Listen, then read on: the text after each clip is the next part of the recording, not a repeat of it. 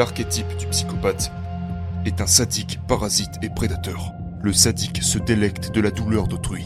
Le prédateur utilise les autres à son propre avantage. Et le parasite n'assume aucune responsabilité pour sa propre existence et manipule ou contraint les autres à servir son propre objectif.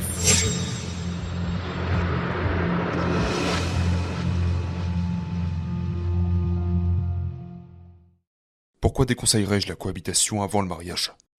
Eh bien, la réponse basique à cette question est qu'il existe de nombreuses preuves que c'est une mauvaise idée. Et, je parle ici de preuves factuelles, même si je pense qu'il y a d'autres raisons à ça, mais les couples qui vivent ensemble avant de se marier ont plus de chances de de divorcer une fois s'être marié. Et c'est un fait vraiment intéressant parce qu'il va à l'encontre de ce que l'on pourrait considérer comme une sorte de bon sens.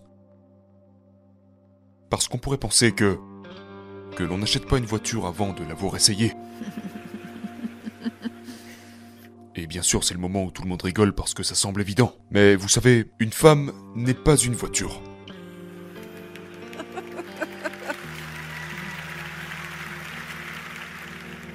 Et, et c'est la même chose pour l'homme, et ce n'est vraiment, mais vraiment pas, un objet.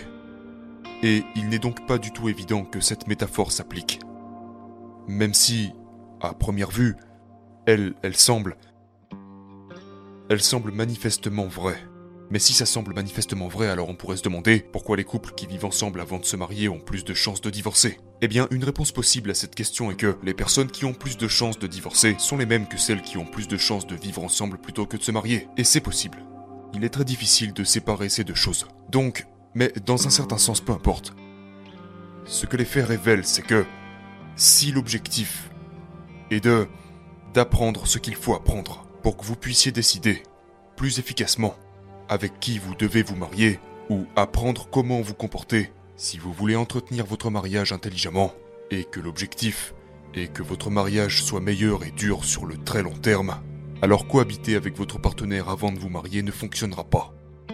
Et donc, c'est une vérité étrange, et vous pourriez vous demander pourquoi cela ne fonctionnerait pas. Et c'est aussi le cas au passage. On constate que plus une personne a eu de partenaires sexuels dans sa vie, plus la probabilité qu'elle divorce au cours de sa vie est élevée. Vous voyez, j'ai passé beaucoup de temps à étudier les comportements criminels, et ce dans une multitude de contextes différents. J'ai passé beaucoup de temps à étudier le comportement des tueurs en série, des tortures de masse et des personnes de cette même catégorie. Mais j'ai aussi passé beaucoup de temps, en tant que chercheur, à étudier ce que les psychiatres et les psychologues appelle le comportement antisocial.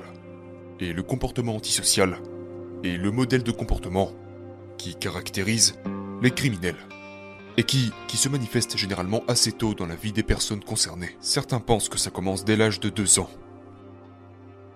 Et une fois que ce comportement est ancré, il devient extrêmement tenace. Une fois qu'il est là, il semble que ce soit surtout le cas après l'âge de 4 ans environ, une fois qu'il est là, il devient incroyablement stable et résistant au changement. Et il y a beaucoup d'aspects différents chez les personnes au comportement antisocial, mais quelques-uns des marqueurs du comportement antisocial sont la délinquance, le trouble de la conduite de l'enfance, la criminalité précoce, les comportements sexuels précoces et les partenaires multiples. Maintenant, pourquoi est-ce le cas? On peut supposer que quelqu'un qui est orienté dans une direction criminelle est plus susceptible de profiter de quelqu'un d'autre pour sa propre gratification. Je pense que c'est le point commun de base. Maintenant, je n'en suis pas sûr parce que nous ne savons pas pourquoi ces différents symptômes de criminalité sont liés entre eux à part le fait que les criminels sont des prédateurs et que les vrais criminels pathologiques sont des prédateurs parasites. Et c'est ce qui définit au passage le psychopathe. Un psychopathe est un prédateur en plus d'être un parasite. Euh... L'archétype du psychopathe est un sadique, parasite et prédateur. Le sadique se délecte de la douleur d'autrui. Le prédateur utilise les autres à son propre avantage. Et le parasite n'assume aucune responsabilité pour, sa propre existence. Et manipule ou contraint les autres à servir son propre objectif. Il s'agit donc d'une combinaison de traits peu flatteuses, dont l'un des éléments centraux est la promiscuité précoce avec de multiples partenaires. Et cela pourrait également expliquer pourquoi un plus grand nombre de partenaires sexuels avant le mariage augmente la probabilité de divorce. Car c'est, c'est un modèle de comportement qui se caractérise par l'exploitation des autres, et qui est donc plus susceptible d'être insoutenable à moyen et long terme. Ok, donc j'ai parlé à beaucoup de personnes, et ce que j'ai pu constater, c'est que les femmes qui cohabitent avec des hommes ne sont généralement pas très heureuses du fait que la relation n'évolue pas vers le mariage. Et je pense que... Je pense qu'il y a plusieurs raisons à ça. Les femmes semblent souffrir davantage sur le plan émotionnel dès qu'elles vivent une activité sexuelle en dehors d'une relation engagée. Et vous pouvez deviner pourquoi les femmes ressentent plus d'émotions négatives que les hommes de manière générale. Mais aussi, les femmes payent beaucoup plus cher le fait de... Le, le sexe est beaucoup plus risqué pour les femmes qu'il ne l'est pour les hommes. Évidemment. Donc, les femmes qui cohabitent avec leurs partenaires de cette manière ne sont souvent pas très heureuses de cette situation. Maintenant, les hommes à qui j'ai parlé de ce sujet ne sont pas satisfaits de leur partenaire en raison de la nature instable de la relation. Et balancent souvent quelque chose comme Oh, mais nous n'avons pas besoin d'un morceau de papier pour. pour prouver notre engagement l'un envers l'autre. Et c'est un raisonnement assez pathétique. Tout d'abord parce que. Quelqu'un qui dit cela, à travers ses mots, essaye de vous convaincre que tout mariage n'est qu'un simple morceau de papier. Et c'est... C'est un argument ridiculement stupide. Je veux dire que, au minimum, dans une cérémonie de mariage typique, vous... vous faites le vœu à travers ce qui est sain pour vous, ou au moins devant l'État lui-même, et ensuite, devant votre communauté telle que vous la définissez, que vous... que vous allez vous engager envers quelqu'un. Et si vous pensez que ce n'est rien, alors vous êtes probablement le genre de personne que la personne que vous avez demandé en mariage devrait vraiment fuir.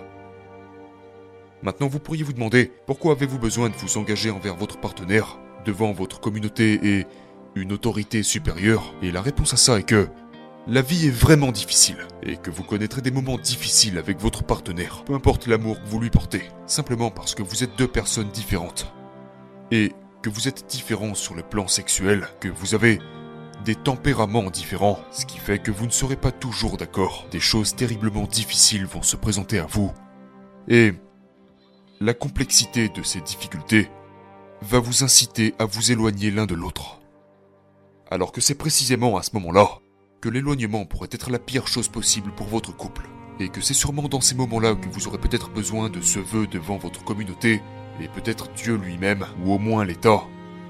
Et le vœu que vous avez fait à vous-même et à votre partenaire, et le vœu que vous avez fait publiquement à tous vos amis pour vous garder unis lorsque les choses deviennent difficiles. Et vous pourriez dire que vous n'avez pas besoin de ça. Et je vous dirais que c'est parce que les choses ne sont pas encore assez difficiles pour vous, parce que quand elles le deviendront, vous vous rendrez compte que vous en auriez eu besoin. C'est juste évident, et cela vous arrivera certainement. Cela vous arrivera certainement si vous vous mariez avec quelqu'un parce que toutes les choses que la vie peut vous faire subir, elle vous les fera subir au cours d'un mariage.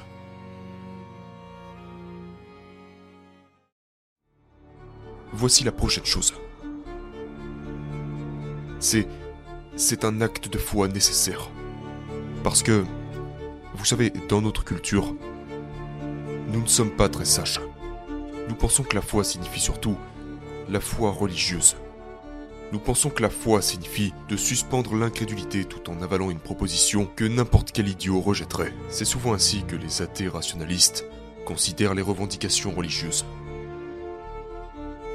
Ils pensent que la foi revient en fait de suspendre votre rationalité et d'accepter une proposition absurde. Mais ce n'est pas ça la foi. Pas du tout. La foi est ce qui rend le mouvement possible en direction de l'inconnu. Et vous devez aller vers l'inconnu parce que c'est le seul moyen de vous déplacer. Et puisque l'inconnu est inconnu, parce que l'avenir est inconnu, vous ne pouvez pas avancer dans l'inconnu sans avoir la foi. Si vous tombez amoureux de quelqu'un et que vous décidez de l'épouser, vous ne possédez pas la preuve en main que c'est la bonne personne pour vous.